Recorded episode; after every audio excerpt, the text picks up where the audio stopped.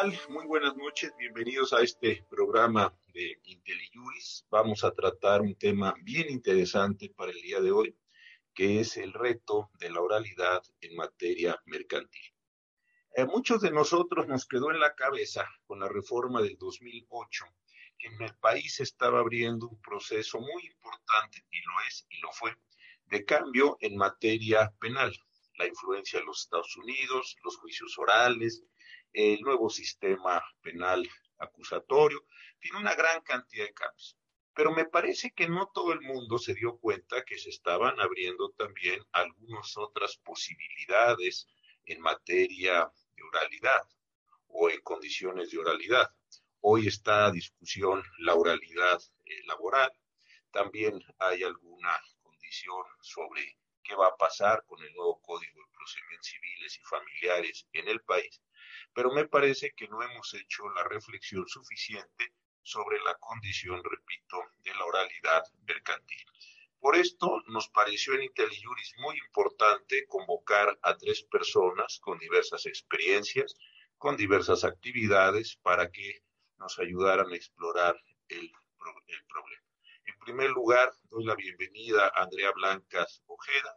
Ella es egresada de la Escuela Libre de Derecho, tiene una maestría precisamente en estos temas en la Universidad de Rosario, en Argentina, para que eh, nos exponga. Además, Andrea tiene una experiencia profesional importante, eh, eh, a pesar de, su, de ser muy joven. También está con nosotros el Liceo Mario Blancas Vargas, también egresó de la Escuela Libre de Derecho, un abogado conocido y reconocido, y por supuesto el señor magistrado Yaupol Pérez Anaya, él está adscrito aquí a la séptima sala en el Tribunal Superior de Justicia de la Ciudad de México y adicionalmente es profesor en distintas universidades del país, particularmente la Universidad Panamericana. Entonces, creo que conviene comenzar, aunque parezca un poco curioso esto, conviene comenzar por el principio. Y el principio parece eh, fácilmente identificado. Es lo siguiente. ¿Qué significa, eh, Andrea, la oralidad mercantil?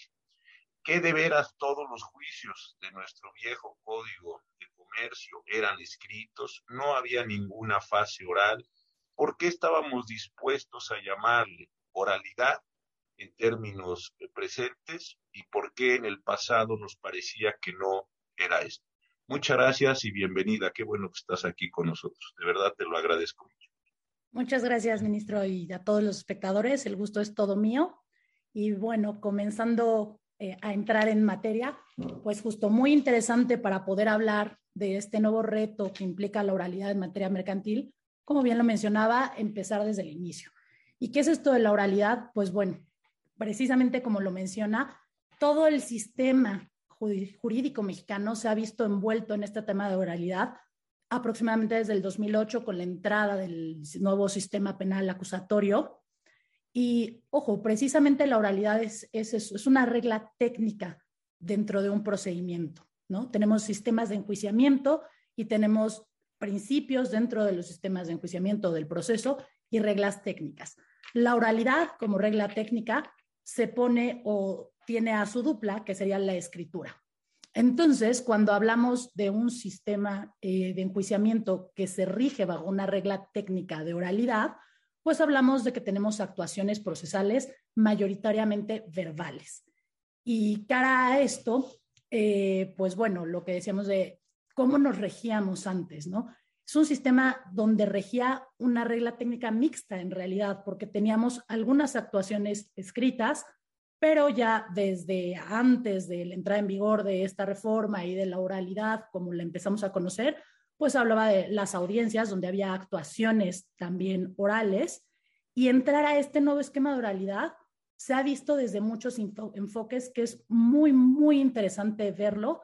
Eh, muchas veces como a la oralidad como un sinónimo de eficacia, de mayor acceso a la jurisdicción, eh, pero justo el tema en boga y lo que estaría muy bien empezar a discutir este, en este seminario es qué precisamente implica este reto de la oralidad, entendiendo que es una regla técnica del proceso que se contrapone en un principio a la escritura. Perfecto. Oiga, magistrado eh, Yaupol, pues ya Andrea le hizo la pregunta, me ahorró el trabajo de hacerla yo. Ya nos dijo, ¿y en qué consiste esta oralidad? Usted con la experiencia que está teniendo, que ha tenido en el Tribunal Superior de Justicia de aquí de esta Ciudad de México, ¿qué, cambios ha habido? Eh, eh, ¿Hay alguna cuantía? Digo, desde luego yo lo sé, pero pues quiero hacerle aquí al, al preguntón y quiero entrevistar. Todos los juicios mercantiles pueden ser orales, o hay algunos que sí y hay algunos que no. Y dos, ¿en qué consiste esto que decía Andrea eh, en la oralidad? ¿Yo puedo llegar a presentar la demanda oral o hay una fase de oralidad y hay una que no es de oralidad? ¿Cómo, cómo está aconteciendo esto, eh, eh, magistrado? Claro, señor ministro. Trataré de ser lo más completo que se pueda. Ya en el curso lo desarrollaremos un poco más. en este momento la regla general es que todos los juicios mercantiles son orales solamente tiene sus excepciones. ¿Cuáles son? Cuando el asunto es de cuantía indeterminada, entonces se va a un proceso escrito, como se le conoce, ¿no? Ante un juez de, proceso escrito o de primera instancia, según el estado al que corresponda. O si el asunto eh, se va a resolver tiene una tramitación especial, entonces se va a la tramitación especial. Lo especial rige sobre lo lo general que ahorita es la, oralidad, ya es un juicio ordinario oral, podríamos decir. Entonces, ya todo es oralidad, salvo lo que sea de cuantía indeterminada. Por ahí tenemos un problemita de que, bueno, los abogados no meten una cuantía pensando que con eso se va a convertir en indeterminada y prefieren irse a, a la escritura que a la oralidad. Ojalá ya hay por ahí una reforma y ya se define esta situación para que todo sea oral, salvo juicios especiales, ¿no? Que están establecidos en el Código de Comercio. Y en cuanto a la oralidad, e, e, este, este tema de oralidades me parece que el más importante con el que debemos arrancar desde hace muchos años, porque se confunde lo que es un juicio oral a lo que es el principio de oralidad. Eh, obviamente, ningún procedimiento va a ser totalmente oral o totalmente escrito, siempre son mixtos. Dependiendo la cantidad de comunicación el número de emisor receptor mensaje sea por escrito o emisor receptor mensaje sea de manera verbal, es válidamente llamarlo proceso escrito o proceso oral, ¿no? Todo dependerá porque un procedimiento es de comunicación. Pero sin embargo, el principio es distinto a lo que es un juicio. El principio es más de fondo, es más del contenido del mensaje. El, principio de realidad te exige que eh, la comunicación sea sencilla, sin tecnicismos jurídicos, sin leyendas sacramentales, sin cita de artículos solamente por citarlos.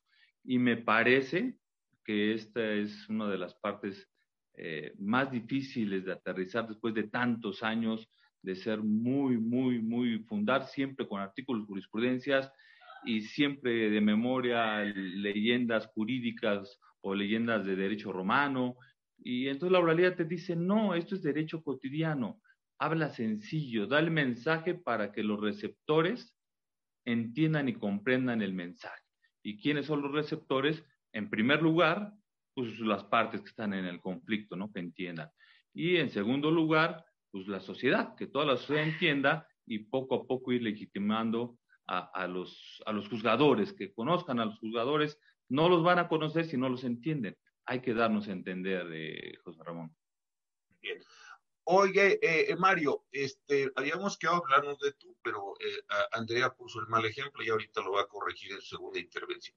Pero a ver, Mario, el asunto importante. Tú como abogado litigante, con los años que tienes de práctica, ¿en qué te ha cambiado la vida cuando llevabas juicios predominantemente escritos a juicios predominantemente orales? Has tenido que adquirir nuevas habilidades, te presentas en una audiencia frente a un juez de primera instancia y argumenta. Cuéntanos así rápidamente para las personas que nos están eh, escuchando, ¿en qué te ha cambiado tu ejercicio eh, profesional? Y hoy en día, si tuvieras mañana que tener una, una acción, tener que ir a la audiencia, ¿qué estás haciendo? ¿Se parece a lo que están haciendo nuestros amigos penalistas o es muy distinto? Cuéntanos un poco de esta experiencia muy rica que has acumulado. Sí, como no, José Ramón. Buenas tardes a todos. Mira, te comento, eh, e, esta oralidad ha implicado, eh, para mí, sí, sí, yo percibo desde la perspectiva de foro, y también lo he visto directamente en los tribunales, un cambio de estructura en la forma en que se llevan a cabo los juicios. Y un cambio de estructura eh, que sí implica un fondo en la manera y términos en que te tienes que presentar al tribunal, en que tienes que presentar tu controversia, en que tienes que hacer eh, tus alegaciones, eh, nuevas técnicas, nuevos retos, menos, menos, con menos fórmulas sacramentales, con un mayor dinamismo y que refleja una muchísimo mayor fluidez y humanidad dentro de un procedimiento. ¿A qué me refiero con ello? Tú haces este, en, una confesional tradicional, presentabas tu pliego de se calificaba, no se calificaba, y era, un, era una prueba que en sí misma, desde la estructura que tenía, prácticamente con el paso de los años, eh, quedó muerta, o sea, quedó muerta por las fórmulas, las reglas, las técnicas, etcétera, y así era. Y se volvía una prueba, pues prácticamente inoperante. Ahora la confesional en materia mercantil, técnicamente hablando, es una declaración de partes, eh, es mucho más ágil, mucho más dinámica, mucho más, eh, eh, implica un mayor involucramiento de todos los operadores dentro del proceso, tanto del órgano jurisdiccional, que el juez tiene que estar presente, y nota, nota distintiva que, que quiero hacerte, José Ramón, como todos los años que llevo de experiencia, es prácticamente imposible en el sistema oral mercantil, los juicios orales, que un juez se presente sin conocer el asunto. Prácticamente es imposible por la temática de, las de la audiencia preliminar y lo que veremos en el curso. Tiene que tener ya un conocimiento a fondo del asunto. Lo mismo por la parte del litigante. Era una práctica muy común por este formulismo que teníamos en el procedimiento escrito, es que llevabas tu de posiciones, lo tenías por escrito, todo era por escrito, y prácticamente era un, es un mero trámite llevar un procedimiento eh, eh, eh, tradicional, por, decir, por intentarlo denominar de alguna manera. En el juicio oral es una técnica completamente diferente, tanto para el órgano jurisdiccional, tanto para el juez que tiene que conocer, él no llega a, ver si califica o no califica las posiciones, si están bien o mal tiene que conocer el asunto, porque no hay más limitación en términos generales que que tengan relación con la litis. Y el abogado postulante, el abogado, tiene que tener una capacidad de poder transmitir de manera directa al órgano jurisdiccional, sin tantos formulismos, los cuestionamientos que tiene que llevar a cabo tanto a la contraparte como a los testigos, como a los peritos, toda una nueva metodología, todo un eh, tenemos que abandonar el chip del formalismo y entrar a un chip de oralidad. Pero esto no quiere decir eh, que sea eh, nada más por un cambio de actitud en el proceso. no, no. Tiene que implicar un estudio, entender la oralidad, entender todas las cuestiones que están cambiando, los temas de impugnación, las alegatos de apertura, alegatos de cierre, la, técnica de interrogatorio, cómo debes de preguntar a, tu contraparte, etcétera, implica un todo. O sea, sí es un procedimiento, José Ramón, completamente diferente. Pero creo que lo es tanto para no solamente hablarlo como, como principio eh, de oralidad y con sus reglas técnicas, o como un cambio este, el proceso escrito de contraposición al proceso oral. No, es un cambio de fondo. Yo lo percibo como un cambio de fondo. Para presentarte una audiencia, eh, que ahorita me preguntabas tú, mañana tengo una audiencia, que tengo que hacer? Primero tengo que conocer el asunto de ti a.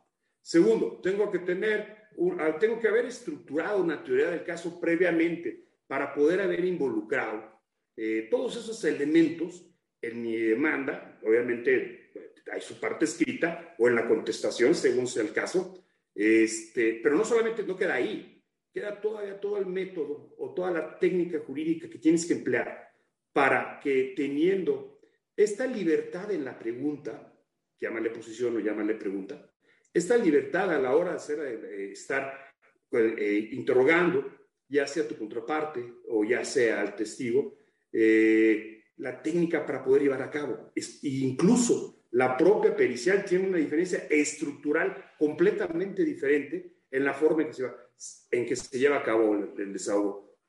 Puntualizo, por supuesto que es un procedimiento diferente, sí siento un cambio, sí siento un cambio, este, sí siento un cambio, pero un cambio tanto del órgano desde, desde la perspectiva del juzgador como desde la perspectiva de los abogados, que implica un conocimiento real del asunto y una humanización, porque todos se hacen teniendo estas, eh, teniendo todos estos beneficios que desde luego los tiene, yo estoy completamente de acuerdo con ustedes. A ver, ¿por qué? Eh, eh, déjame ahora empezar con, con, con, con, con magistrado. A ver, para, por una cuestión de experiencia, ¿por qué si esto tiene estos beneficios, no estamos migrando de manera más rápida y de manera más eficiente? No sé hoy cómo esté la situación. Eh, pero cuando yo estaba allí en, la, el Poder Judicial de la Federación, el número de órganos especializados era bajísimo. Creo que la última cifra que yo fui era de dos. No sé si se hayan creado nuevos órganos, no sé si la, eh, los, los casos mercantiles estén fluyendo de mejor manera a nivel federal y, y qué está también pasando a nivel local de la experiencia que ustedes tienen. E insisto, ¿por qué siendo bueno el, método, eh, las instancias, etcétera, pues, es obvio la, rapidez, etcétera, la eficacia que sea Andrea, ¿por qué no ha corrido esto más rápido, este, Yaupol? Eh, yo considero, José Ramón, que es eh, la falta de purificación un poco de la escritura. ¿sí? Yo siempre a mis alumnos les digo que tienen que primero hacerse una limpia del proceso escrito para poder trabajar y actuar en un juicio oral. Y me parece que a los tribunales, ya sea locales o federales, eh, también les hace falta un poco más de atención a esta situación. Eh, en ocasiones yo eh, creo que se ha desvalorado la, oralidad. Van a audiencias y pues, salen con un papel diciendo ya se llevó la audiencia nada más firme y no hubo hechos controvertidos, no hubo acuerdos probatorios. Y, pero yo creo que es porque no se conoce a fondo todavía eso. Estamos en pañales, estamos iniciando y todo cambio rompe estructuras y todo rompimiento de estructuras forzosamente da lugar a que no lo tomen como política gubernamental dentro de los, dentro de los eh, poderes judiciales.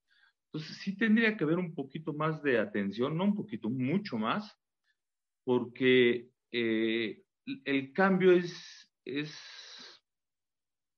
cuando es bien llevado un juicio, José Ramón, las personas, cuando el juez sale y explica la sentencia en oralidad, o sea, sin tecnicismo, si le dice, ganaste o perdiste por esto, y le explica a uno y, los atiende y habla con ellos, los recursos disminuyen. ¿Se me explicó? O sea, los amparos disminuyen, daríamos menos lata a la justicia federal en amparos, en tratándose de asuntos mercantiles. Los cumplimientos voluntarios se multiplican las oposiciones a, las ejecuciones forzosas son mínimas porque la persona ya escuchó al juez. E, ese beneficio no se alcanza a ver en procesos de recurribilidad y posiblemente a nivel federal no lo alcanzan a ver, porque llevamos muchos años con este sistema, ¿no? Y tenemos todavía la creencia un poco autoritaria, diría yo, de decir, si ya sentencia es cosa juzgada, se cumple y se cumple. Y no, en un sistema democrático las sentencias no solo se cumplen porque un juez lo dijo y fue confirmado, se deben de cumplir porque están, porque expliqué que las razones por qué es a favor o en contra y traté de darme a entender que no había otra solución. Fui tan claro que no había otra solución.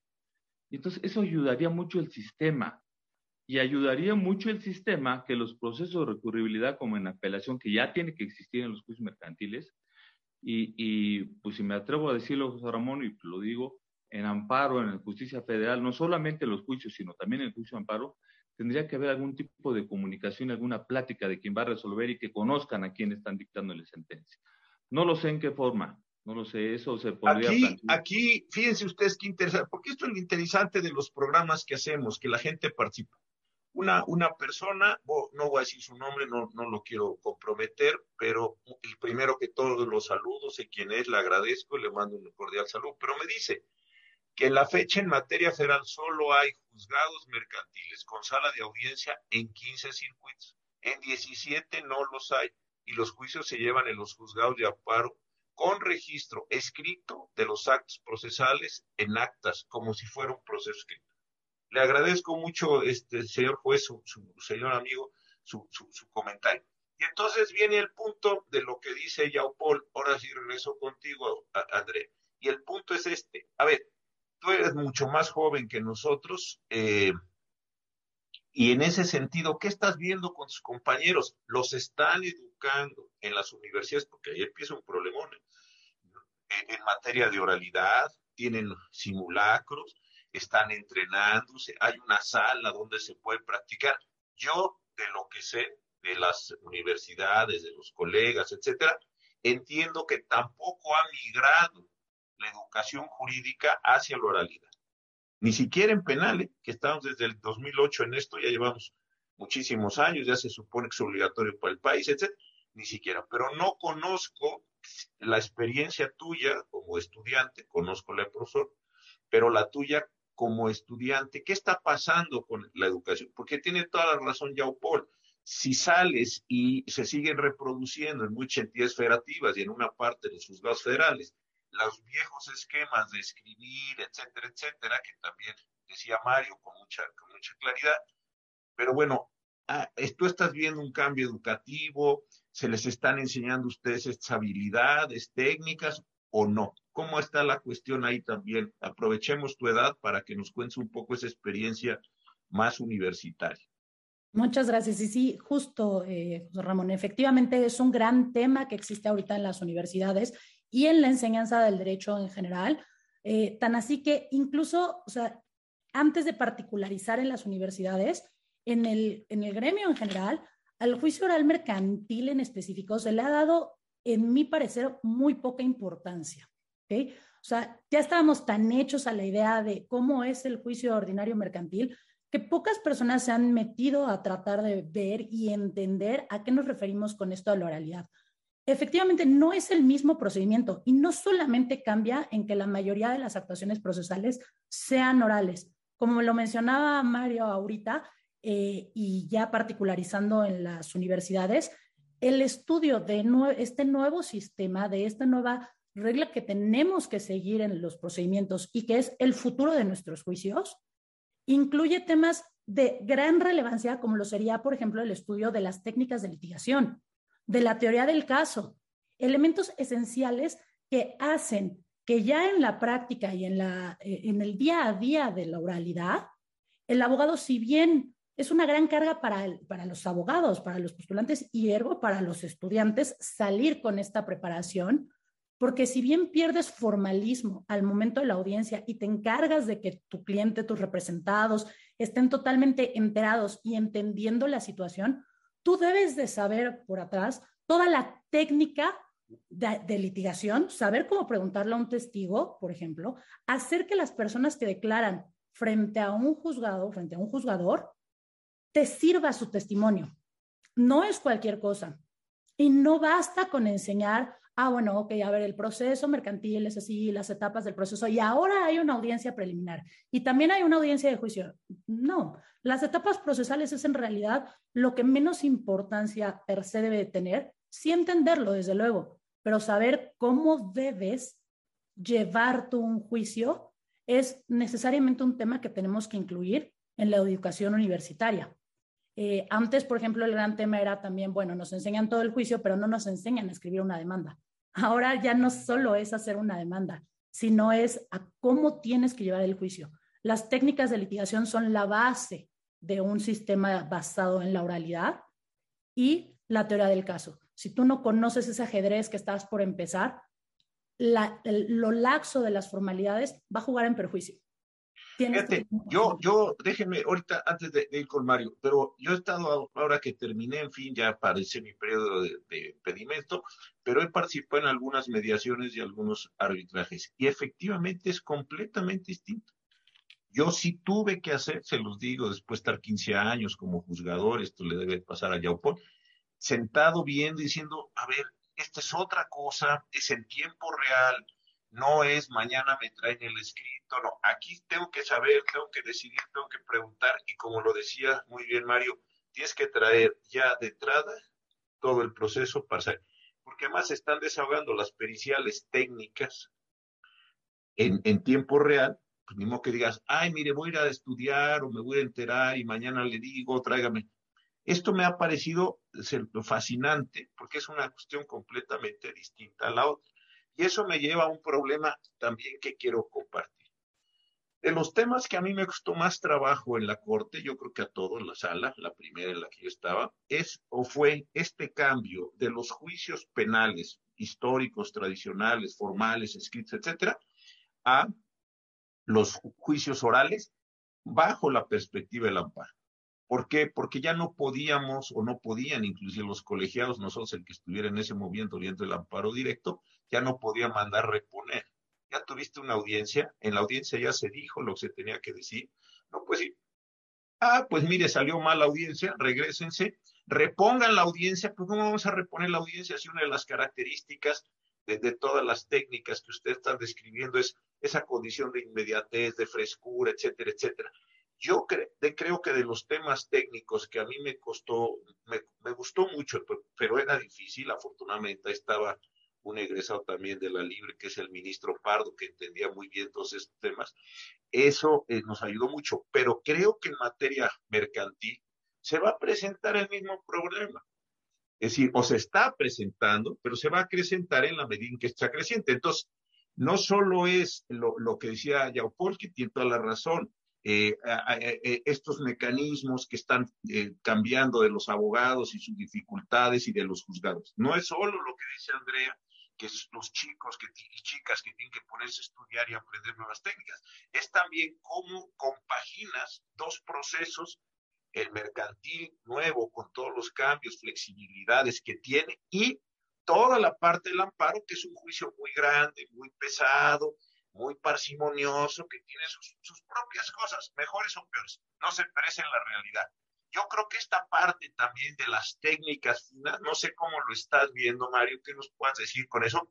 Porque yo insisto, de las cosas más interesantes que me tocó ver fue ese choque de dos realidades, de dos diseños constitucionales y legales interesantísimos, ¿no?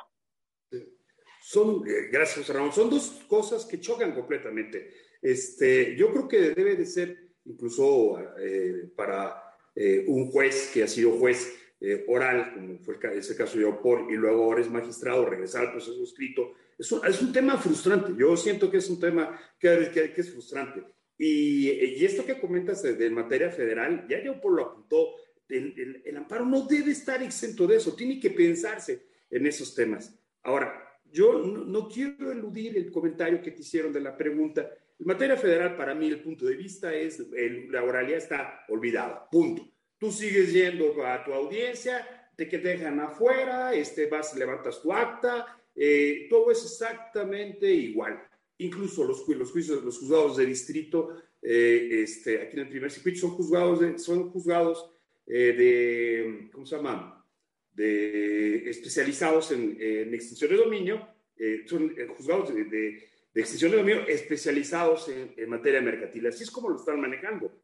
Así es como lo están manejando. ¿Y qué es lo que yo he visto? Bueno, yo veo una clara diferencia entre la política judicial de impartición de justicia en materia federal y en materia local. Siento un abismo de diferencia. Por ejemplo, en materia eh, federal, la oralidad, repito, ha pasado completamente de noche. Sin embargo, en materia federal, en materia local, perdón, desde hace tiempo se creaban unos juzgados aquí en la Ciudad de México, que estaban ahí en, en que tenían sus salas, etcétera, eran de, cuantía menor. Y empezaron para mí un proceso muy interesante, un fogueo de jueces y un fogueo de litigantes y de todos, y un entendimiento práctico de lo que era la oralidad.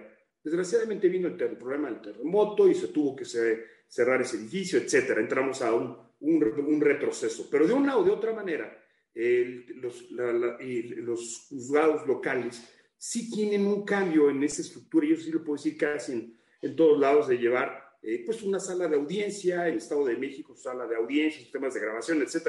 En materia federal, esa parte está olvidada.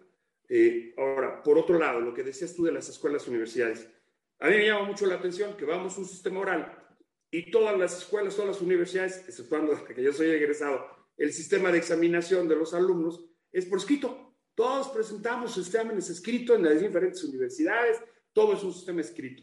Y, y vamos para la oralidad. Desde el tipo de cátedra tiene que modificarse porque ya no es el haz tus posiciones y que en sentido negativo, etc. No, hay unas técnicas completamente diferentes que requieren visualización y la visualización se tiene que llevar en auditorios, salones acondicionados para tal efecto, o sea, salas de audiencia y hacer simulacros. ¿Cómo vas a entender un proceso oral nada más leyendo? O sea, tienes que verlo, visualizarlo.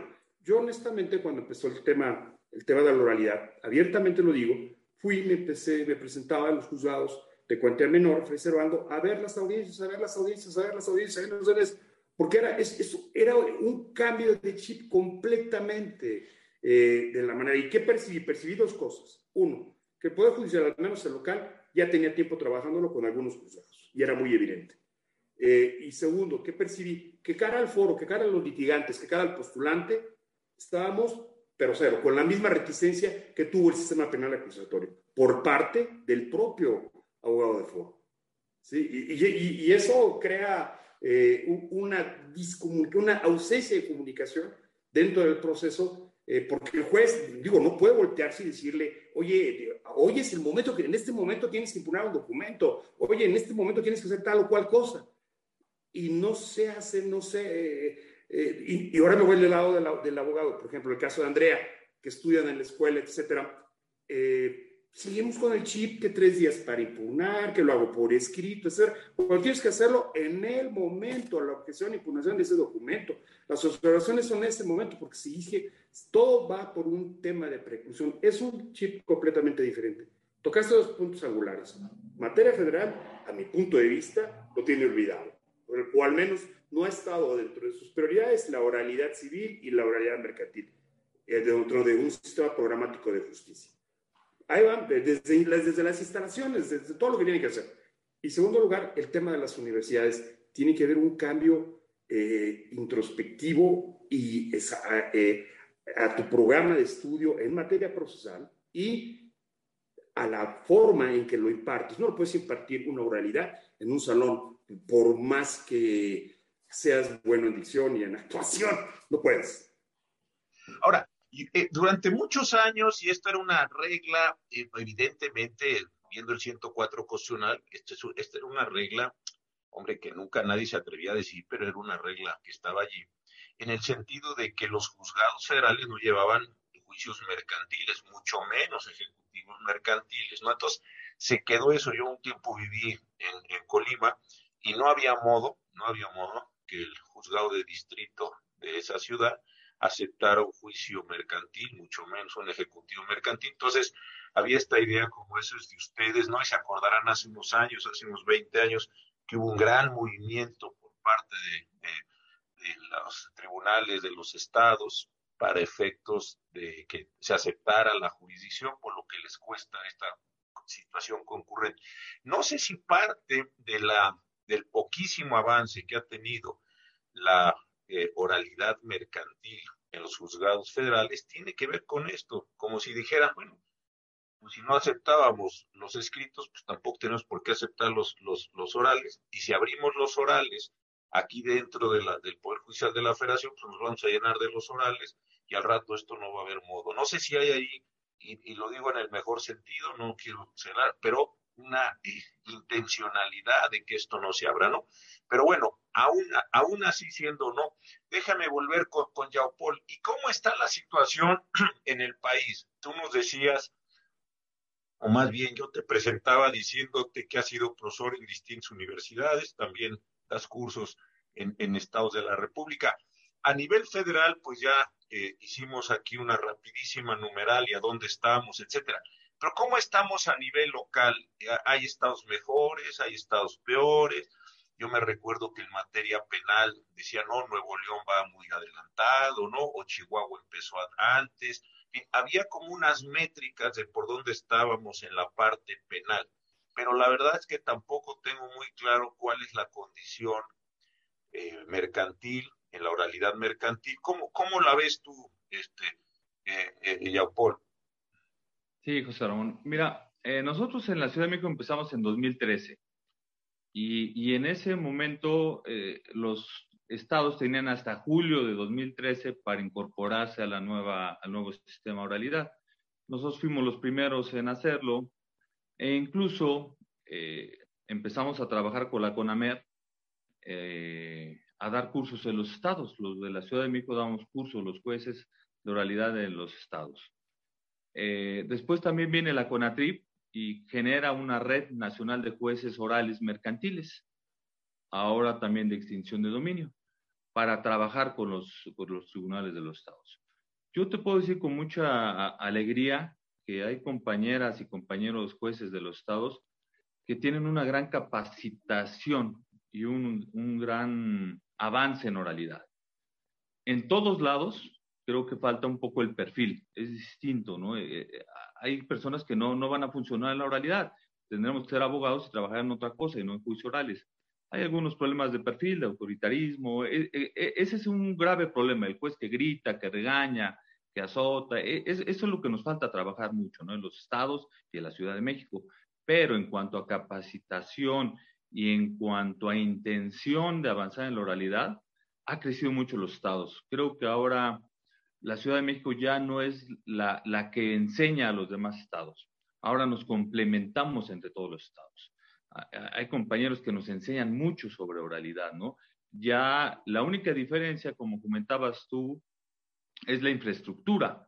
Nuevo León, su infraestructura es totalmente distinta, pero el juez oral que sale con una cámara y platica tiene la misma capacitación o la misma capacidad en Oaxaca que en Nuevo León. No veo diferencias. La gran diferencia es la infraestructura y la capacidad económica.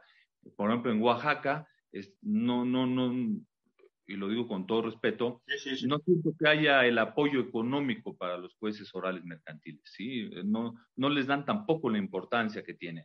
E, y así en otros estados. Sin embargo, por ejemplo, en Chihuahua, en Nuevo León, en el Estado de México y la Ciudad de México, sí se invierte, ojo, no se gasta, se invierte mucho en la oralidad, ¿sí? Entonces, creo que en cuanto a persona juzgadora, se ha avanzado mucho. En cuanto a infraestructura, se tiene un gran adeudo. Si hiciéramos una comparación de lo que se ha gastado en materia penal y lo que se ha gastado en materia eh, civil mercantil, yo creo que estamos a 1% de 100% de ellos. Eh, es, es, mínimo. Cuando la materia mercantil, y este, así está establecido por la CONAMER, es un acto de mejora regulatoria y es algo que da estabilidad económica al país y, da puntos a, favor de México para el doing business que, lleva el Banco Mundial. Entonces, todos esos puntos que hacen que bajen los intereses de la deuda, que hace que circule más la economía, que es una forma de evitar delitos, que es una forma de tratar de que no exista tanto conflicto en materia familiar, o sea, todo confluye. Sin embargo, la oralidad mercantil me parece que no ha sido política pública de muchos estados y de los que sí, la oralidad crece en cuanto a comodidad, en cuanto a grabación.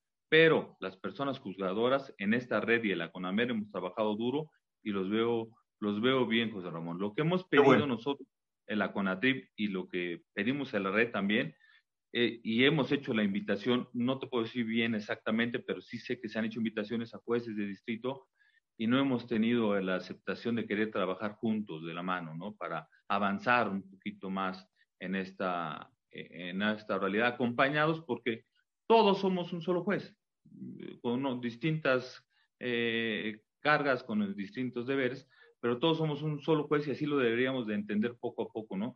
Que todos somos un solo juez para el beneficio de la sociedad.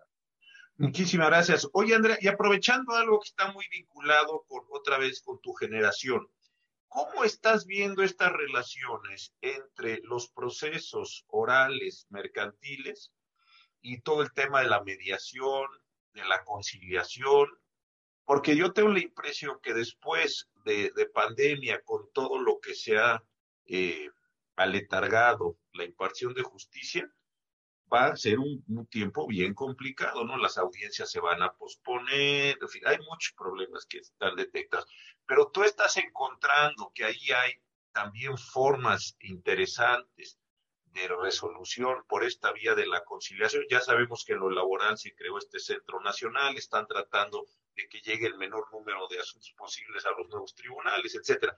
Pero ahí, y te lo pregunto porque sí son cosas muy generacionales de ustedes, ¿no? Este, ¿Cómo estás viendo todo ese sistema? ¿Hay empalmes? ¿No? ¿Qué? Ahí danos una imagen de eso, que también es un tema bien interesante, ¿no?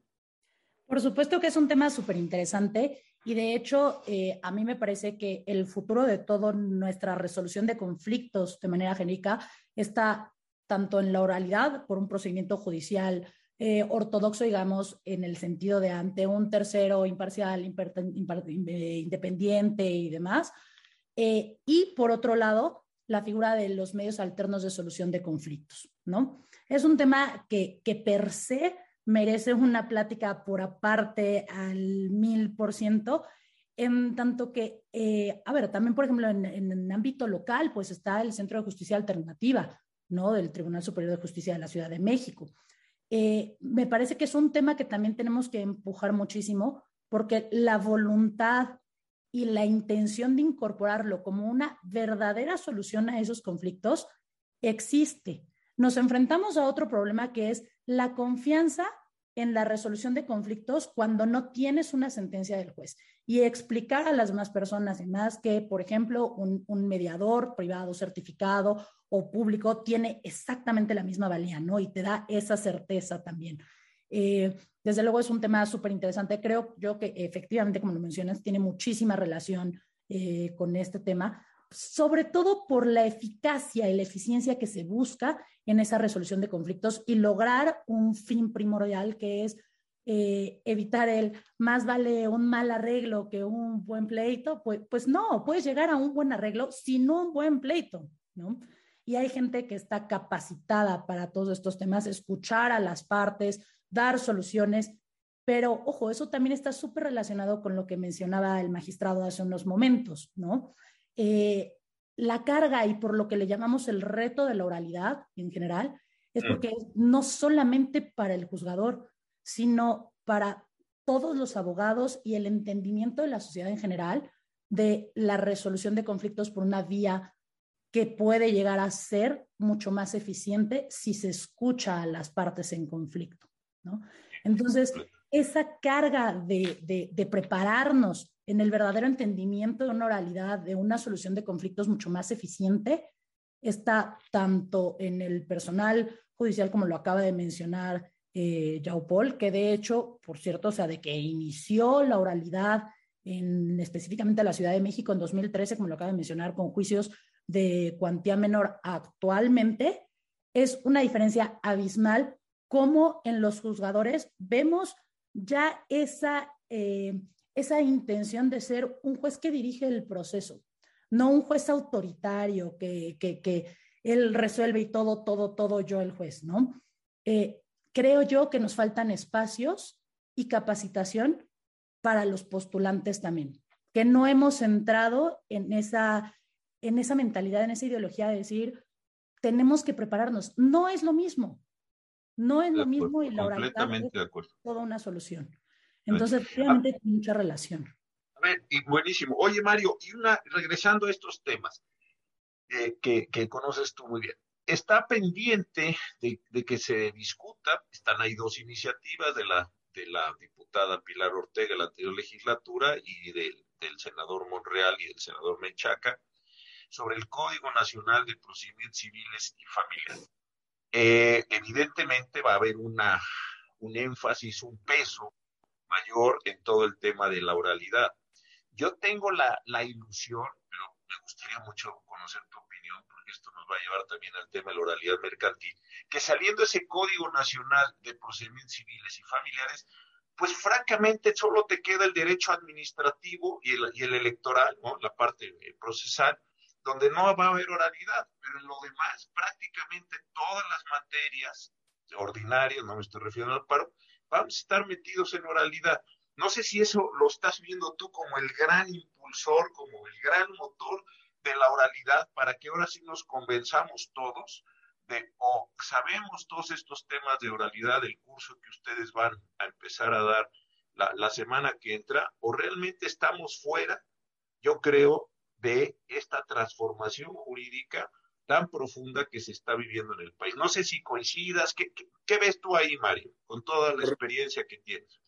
Sí, José Ramón, mira, por supuesto que lo que acabas de comentar del proyecto de Código Nacional de Procedimientos Civiles y Familiares eh, refleja claramente una tendencia eh, de una política judicial y, de un entendimiento de la administración de justicia y de las reglas técnicas y muy probablemente modificaciones sustanciales a teoría general del proceso. Muy probablemente, o, casi seguro, de una modificación a la teoría general del proceso en su estructura. La oralidad es hacia donde vamos y es lo que implica ese código. Y además va a implicar muchas otras otras cosas. ¿Cuál? Al tener un sistema nacional de procedimientos, un código nacional de procedimientos civiles y familiares, vamos a tener una uniformidad de sustanciación de procedimientos. ¿Sí? Una uniformidad. Ahorita lo tenemos en materia mercantil. Ahorita lo estamos, vamos a probar en materia mercantil. Yo hacia dónde veo las cosas. Yo veo que la solución de conflictos en, México va en una perspectiva, no sé, a 10, 12 años, vamos a dos caminos. Uno, consolidar la oralidad como medio de resolución de conflictos. Y segundo, entender y llevar más asuntos a la mediación, tal como lo estabas tú planteando. Y que la mediación sea, no, no, no, quiero decir que sea un punto que, esté en contraposición con el órgano profesional. No, son formas de resolver controversias y hay que entenderlos. Y, y si tú ves una mediación y ves cómo opera y cómo está el mediador operando con las partes, etcétera, etcétera. Y luego ves un juez actuando en el sistema oral civil o en el sistema oral mercantil. Te vas a dar cuenta que ese, ese entendimiento de que el justiciado esté entendiendo de qué se trata, de qué se está resolviendo, qué se está hablando, que le digan en ese instante si ganó o perdió y por qué ganaste y por qué perdiste. Lo que yo dije desde el principio, humanizar la justicia que la gente le entienda, que no sea un tópico de abogados, que solo entendamos los abogados llenos de fórmulas sacramentales, etcétera, etcétera, eh, sino que sea algo más humanico, una visión humanista, pero definitivamente para mí el sistema de administración de justicia en México va hacia la oralidad y sin que implique oposición hacia, hacia que se camine sobre los métodos alternativos de solución de conflicto definitivamente. Es la única forma en que yo veo que, que, nosotros, y la seguridad y certeza que daría tener una unificación de procedimientos, una federalización de procedimientos en materia eh, civil y materia familiar, resuelto desde 2014 en la Corte el tema del problema que pudiera plantear, este, yo lo veo y lo digo sin reserva, hacia allá vamos. Allá vamos. Fíjense, yo pensaba algo, porque se nos está terminando el tiempo, la verdad, debo decirle a, las personas que nos están viendo, ya vamos eh, arriba de 200 personas y, además unos comentarios muy buenos. La idea de hoy es que eh, pues llamar la atención de ustedes, y eh, darles una probadita de un curso que se va a iniciar la semana entrante aquí, el miércoles, el, 16 de febrero al, 23 de marzo, eh, son diez, eh, seis clases para justamente tratar de enfocar estos temas. Pero a ver si coincidimos en esto para ir cerrando y me, gustaría su comentario. Yo alguna vez pensé, digo, no sé si, si, si, si tengo razón, pero a ver, yo creo que el cambio cultural, cultural más importante que se presentaba en nuestro país fue cuando se dio la codificación, ¿no? pasamos de una cantidad de leyes dispersas, españolas, costumbres, una cantidad enorme, y una dispersión que por cierto era racional y ordenada, tampoco era locura aquello, a tener un código donde se centra. Yo creo que como cambio cultural, como los abogados tuvieron que aprender a estudiar cosas nuevas, a argumentar, a hablar, a decir, a escribir, cosas distintas. Yo creo que este cambio de la oralidad, pienso, es tan grande como aquel cambio cultural, no estoy diciendo jurídico, de la cultura de todos nosotros es, los estudiantes ya no pueden eh, pensar que van a hacer cosas que hicimos cuando nosotros estudiamos. Los litigantes me parece que se tienen que reinventar.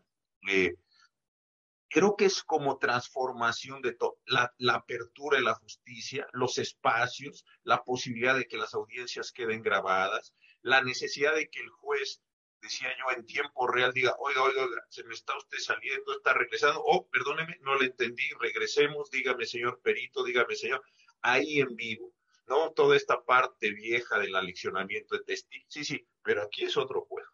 Y la baraja es completamente distinta, déjenme ponerlo así. el juego es distinto, no solo sus elementos. Yo creo que esto es lo que se viene y me parece, con toda franqueza, que no nos estamos dando cuenta de la, gravedad de este, de este tema. Entonces, quedándonos poco tiempo ya, ahora sí voy a ir como, como comencé. A ver, Andrea, ¿qué, qué, te, ¿qué estás viendo como grandes crisis? Tienes tres minutos. ¿Y qué te gustaría ver en los próximos? ¿Qué esperarías ver? Lo mismo le voy a preguntar a Jean Paul y también le voy a preguntar a Mario para, para, para, para ir cerrando el programa.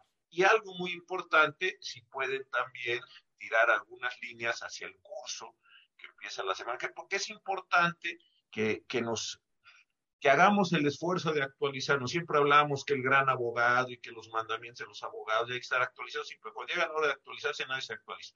Entonces, creo que aquí sí hay un problema central del cambio cultural, del cambio de nuestras prácticas para poder tener esta, esta condición. Adelante, Andrea, por favor.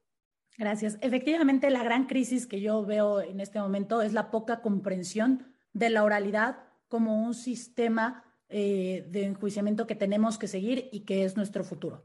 Y ese poco entendimiento viene justo de, de ideas, procedimientos enraizados, que nos está costando mucho trabajo darle la vuelta.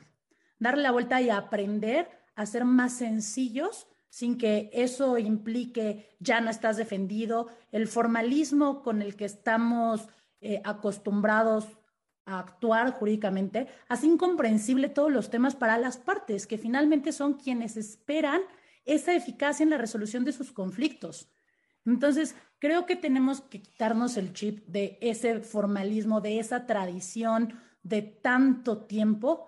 ¿Y dónde veo la respuesta? Justo en la capacitación en la capacitación y la capacitación desde la real y verdadera comprensión de qué es la oralidad y por qué estamos tendiendo a esa finalidad, ¿no? O sea, no es porque se puso de moda la oralidad y ahora singamos a Estados Unidos y veamos los juicios en la tele.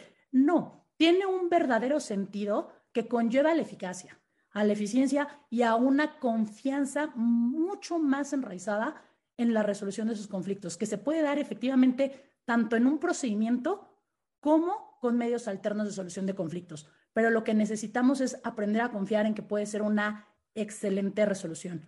Cara a esto, pues efectivamente lo que se busca con el curso es generar este conocimiento y entendimiento de la gran importancia que la oralidad tiene el día a día en esa resolución de conflictos. El saber en qué momento tienes que intervenir, hacer intervenciones un poco más cortas y no con tanto sacramento, rigurosidad, sino dejando claro cuál es el tema que se está eh, resolviendo y que las partes lo entiendan, ¿no? Para eso, insisto en que lo más importante que tenemos que tener ahorita es en la enseñanza del derecho las técnicas de litigación eh, y la teoría del caso, muchos elementos que nos van a llevar a esta nueva oralidad. Muchas gracias. Muchísimas gracias, Andrea. Eh, Yao Paul, por favor, adelante. ¿Qué piensas de esto? Gracias, José Ramón. Pues eh, hay objetivos rápidos o que tenemos que alcanzar y hay algunos ideales. Pues, los objetivos que tenemos que alcanzar es que los sistemas de medios alternativos sea la regla general y los juicios sean las excepciones. Eh, que, pero eso no, eso no le corresponde solamente al Estado, sino también la práctica forense y la, la, academia, que les enseña a los abonos solamente a litigar o, o inmediatamente litigar, sino a mediar y a negociar los asuntos. Y solamente por excepción de los juicios. Y que los juicios, lo que tenemos que alcanzar ya es el uso de las herramientas tecnológicas y la oralidad. Ya no el papel, ya no irse a presentar una oficialidad de partes, a presentar una promoción, sino que todo sea eh, digital y con firmas electrónicas. Usando la oralidad y los usos de herramientas tecnológicas en materia mercantil, disminuiríamos mucho los pasos y movimientos y subiríamos mucho nuestra calificación en el rango mundial en cuanto a la calificación para el cobro de, créditos de comercio. Eso nos ayudaría mucho. Ahora, idealmente, algo que platicaba con André con Mario, idealmente o es como un sueño, es que académicamente y en la práctica y en su ejecución en los poderes judiciales, tiene que haber un tronco común de oralidad y ya solamente analizarse con posterioridad una oralidad penal, una civil, una familiar, una laboral, pero todos los jueces de cualquier sistema deberíamos de tener un tronco común, para que no se vea tan dispar la oralidad en un asunto y la oralidad. Oye, este es un juicio oral penal, hoy, pero en civil es muy distinto. Cuando en los dos casos hablamos de un atropellamiento, pues es muy distinto un juicio de, de, por daños que uno por responsabilidad civil, es totalmente distinto. Cuando el tronco común tendría que ser el mismo. Ese es un ideal que ojalá logremos eh, eh, buscar y, pues ya lo platicamos con Andrea y Mario y vamos a trabajar sobre ese tema, ¿no?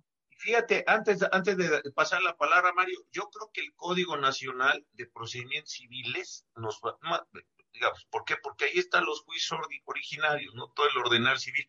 Y algo que he pensado mucho, pero ahí se los dejo para otro curso, es que cuando de, el, el nuevo Código Nacional de Procedimientos Civiles y Familiares, ¿cómo va a operar respecto a las funciones de supletoriedad que hoy hace el Código Federal de Procedimientos Civiles. Porque el Código Federal de Procedimientos Civiles es supletorio de todo, de la ley de aparo, de la 105, la de todas, toda la, la, ley federal del trabajo, muy bien. Oye, y cuando no haya Código Federal de Procedimientos Civiles, pues supongo que el supletorio será el Código Nacional de Procedimientos Civiles. ¿Y cómo vas a suplir los, los, los huecos? No son deficiencias, son huecos. ¿Cómo va a ser las remisiones a la ley de amparo? con un código nacional que va a estar sustentado en oralidad, cuando el juicio de amparo no tiene en muchas de sus etapas o en muchos de sus aspectos oralidad. Yo creo que ahí hay un problema técnico increíblemente complejo, ¿no? Yo le he estado pensando.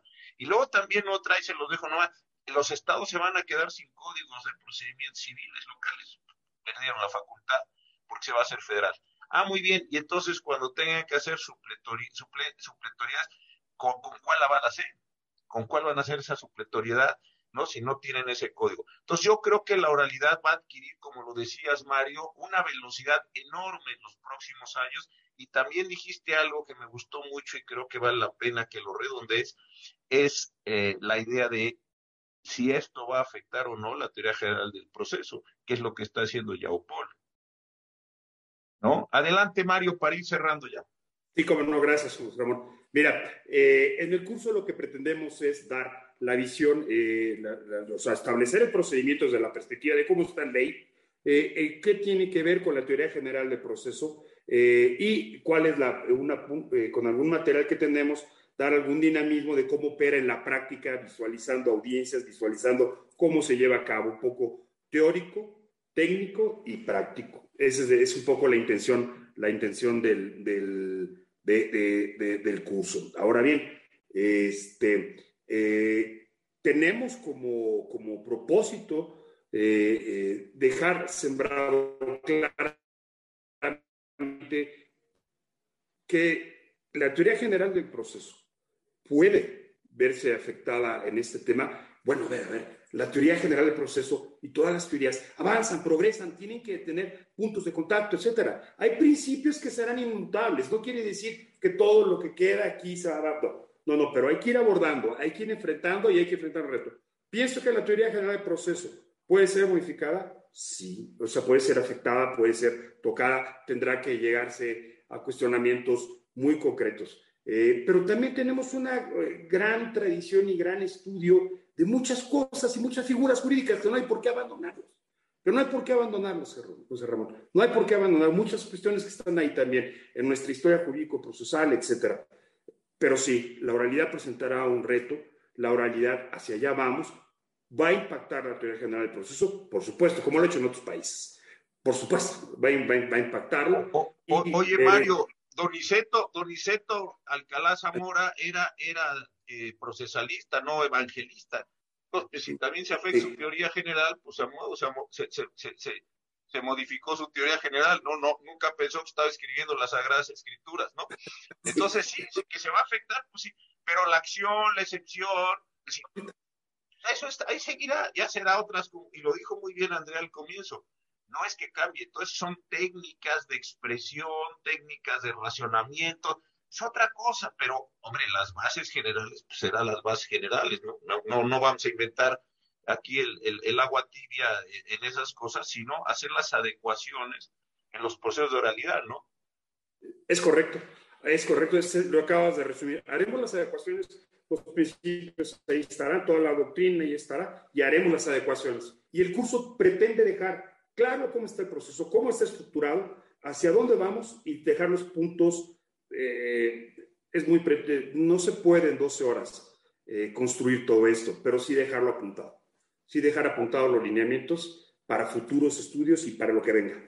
Oigan, y yo digo, ya para irnos, para que estén en su curso, para en este día inhábil, pero la verdad tuvimos una asistencia buenísima, buenísima, lo cual habla, habla muy bien de, ustedes. Y otra cuestión, ojalá nos, nos convoquemos más adelante para ver estos temas que yo decía, cómo va a darse toda la, la, la, la, supletoriedad eh, con estos códigos, en estas materias. Yo creo que son temas interesantísimos que como profesión no, no podemos dejar de lado. Yo eh, pronto los busco, ya que acaben el curso, que salgan muy exitosos como seguramente ser, pero sí nos damos un tiempo para platicar de estas cosas, porque también me parece que son increíblemente interesantes en términos técnicos e increíblemente complejas e importantes para la vida de todos nosotros. Pues no puedo más que agradecerles el tiempo que se tomaron esta tarde, noche ya, agradecerles también el curso que inician la semana que entra, les deseo muchísimo éxito y gracias de veras por estarnos orientando en estos temas de la justicia eh, mercantil que está muy olvidada, muy rezagada y como decía Yaupol, es central para pues la vida, la vida del país, la creación de oportunidades, el crecimiento, el desarrollo de todos nosotros. De veras, muchísimas gracias por la confianza, por la oportunidad. Voy a estar muy pendiente del curso y, les deseo muy buenas noches, desde luego, a ustedes tres como ponentes y a todas las personas que tuvieron la amabilidad de vernos.